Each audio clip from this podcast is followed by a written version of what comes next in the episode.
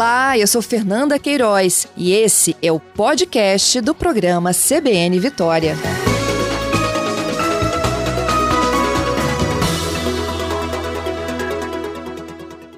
Doutora Isabela, seja bem-vinda. Muito obrigada, um bom dia ao nosso ouvinte da Rádio CBN, um prazer estar aqui com vocês. E eu é que agradeço. Doutora Isabela, vamos falar do projeto Viana, como vem dando resultados e como é que a gente vai levar isso para o estado inteiro?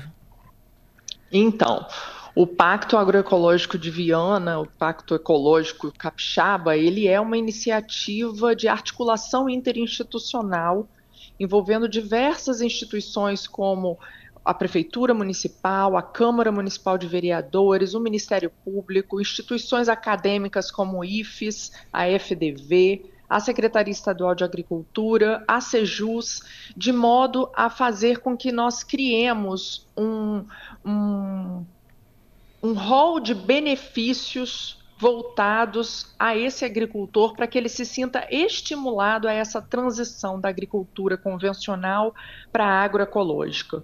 Na verdade, realmente é um, um, pacto desafiador, especialmente quando a gente olha o cenário nacional em que tudo conspira, né, dado o número de aprovações de agrotóxicos que todos os anos nós estamos assistindo uma aprovação em número maior, enfim. De permissões, né, Isabela? Exatamente, de autorizações de agrotóxicos novos, de ingredientes ativos novos e que, de certa forma, caminham na contramão da necessidade de sustentabilidade planetária que a gente precisa. Então, se a gente olha para a perspectiva do esgotamento dos solos, a gente está trabalhando contra nós, né? Então, e, e a gente não pode esquecer que a política pública que existe é a política pública, a política nacional de agroecologia e produção orgânica. Então, na verdade, é, quando a gente trabalha, elabora na perspectiva do agrotóxico, a gente não está fortalecendo a política pública que seja a mais comprometida com o direito à alimentação adequado, tampouco com o direito ao meio ambiente ecologicamente equilibrado. Essa transição, então, ela tem por objetivo viabilizar, por exemplo, uma maior assistência técnica desse produtor. Então, ele vai ter a presença do sistema ATER de forma mais intensa do que um produtor que trabalhe com a agricultura convencional. Ela também tem em mira a ampliação e universalização da é, merenda escolar através do PNAE, né, de forma a que o município chegue à universalização de 100% da merenda escolar de modo orgânico. Que legal isso! E aí, de certa forma, você remunera esse produtor com um valor mais interessante, porque ele pode ser um pago um valor por conta desse, desse do desafio que está implicado na agricultura orgânica, ele vai poder receber um valor a maior, mesmo é, é, mesmo que o município compre um outro produto similar que use agrotóxicos, pagando um valor Menos. menor, né? Entendi. Então a gente está falando aí realmente num incentivo para esse agricultor, para que ele possa fomentar essa transição. Também essa, esse pacto ele é, é, ele tem ele conta com o auxílio de uma capacitação em termos de agroecologia.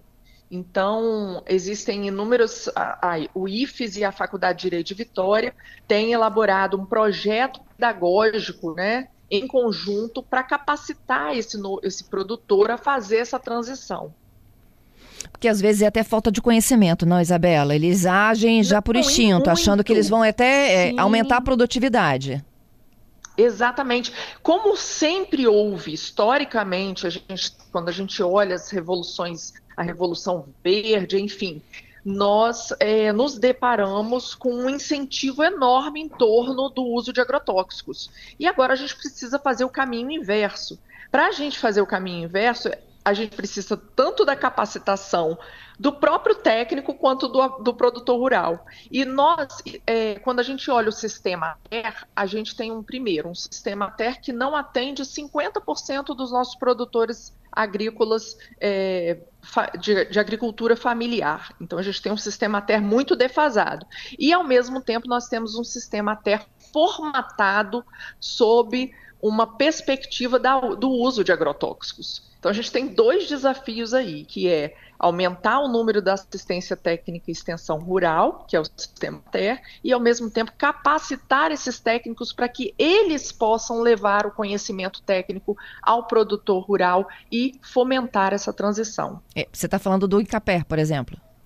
Isso, é o sistema TER, exatamente. Uhum. O INCAPER faz parte do sistema TER, que é esse de assistência técnica e extensão rural. É quem fica ali do lado do produtor rural, quem passa lá para ver como que está a propriedade, orienta o produtor rural. Então, a gente precisa desse fortalecimento, né, de que o sistema TER, primeiro, ele se amplie e, ao mesmo tempo, que ele também seja qualificado com essas novas habilidades que são exigidas para a agricultura moderna. Entendido. E para isso, por isso que a gente falou de uma proposta que é multidisciplinar, né? Porque para você equipar o Encapé, você tem que ter concurso, mais gente, não é isso? Exatamente, e ao mesmo tempo formações voltadas para essa perspectiva, que é uma perspectiva muito diferente do que usualmente sempre foi feito. Uhum. Né? Aquela, aquela, aquele mecanismo de fomento ao uso de agrotóxicos que nós tivemos, na, no, no, qual o próprio acesso ao crédito rural ele era condicionado ao uso de agrotóxicos, agora ele já começa a ser colocado em xeque porque ele não é capaz de responder às necessidades de sustentabilidade planetária que nós temos. Nós temos grandes desafios aí em função do empobrecimento massivo dos solos. Então, o próprio, é, tanto os Objetivos de Desenvolvimento Sustentável da ONU, quanto o próprio Pacto Ecológico Europeu, por exemplo, que é um compromisso da Europa, o chamado Green Deal, eles sinalizam de que a agricultura que a gente tem que caminhar, e a Europa adotou um pacto chamado, uma estratégia né, do prado ao prato, para fomentar a utilização em menor escala e a substituição da agricultura convencional pela agricultura Orgânica. agroecológica e orgânica. Muito bom. Eu queria chegar lá no consumidor, porque a gente falou, né, de uma das propostas dessa transição é criar um incentivo para o pequeno produtor entregar a merenda escolar sem o uso do agrotóxico. E para isso, o município, o estado, enfim, eles estariam autorizados até a pagar mais do que um concorrente com agrotóxico. Exatamente. Agora, quando a gente leva isso lá para dentro da nossa casa, Isabela, né, muitas das vezes a família não tem essa opção, ela vai comprar o mais barato. Exatamente, mas por que, que ela vai comprar o mais barato e por que, que a agricultura orgânica hoje é mais cara? ainda é mais cara? É essa pergunta que você tem que, que fazer. Porque ela não conta com os subsídios que a agricultura convencional conta.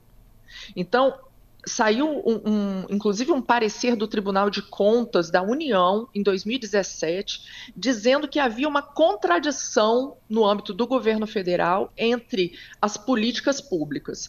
Enquanto a gente falava na substituição, né, na política pública de segurança alimentar e de fortalecimento da produção orgânica, diametralmente oposto eram os níveis de incentivos tributários dados para quem, para os agrotóxicos, para quem utiliza agrotóxicos agrotóxicos. Quando a gente olha, para vocês terem uma ideia, nesse parecer do Tribunal de Contas, ele constatou que de 2011 a 2016 houve uma renúncia fiscal em agrotóxicos da ordem de quase 7 bilhões de reais. Então, quando a gente olha isso, e isso está relacionado a contribuições, está relacionado a PIS e COFINS, e também alguns outros tributos. Quando a gente analisa isso, a gente verifica que a agricultura orgânica não tem esses mesmos benefícios. É não tem incentivo né? algum, há uma inversão. Uhum. O que a gente precisa fazer é um movimento contrário, e isso é, só vai ser feito à medida que a população se conscientize de que hoje nós temos estudos acadêmicos já pacificados no sentido do comprometimento dos agrotóxicos em relação à própria saúde do ser humano. O número do, dos casos de Alzheimer, da síndrome de autismo, dos casos de cânceres, eles estão aumentando progressivamente e há muitos estudos que sinalizam para a responsabilidade pelo uso de agrotóxicos. Isabela, amanhã vocês iniciam um seminário estadual para debater o tema. Exatamente. Amanhã, por volta das 6 horas, nós teremos, 6 horas da manhã, teremos uma feira orgânica dentro da Faculdade de Direito de Vitória e depois, às 8h30, começa o seminário que se estende até a tarde. E que de lá saiam, então, boas sugestões para que possam ser implementadas.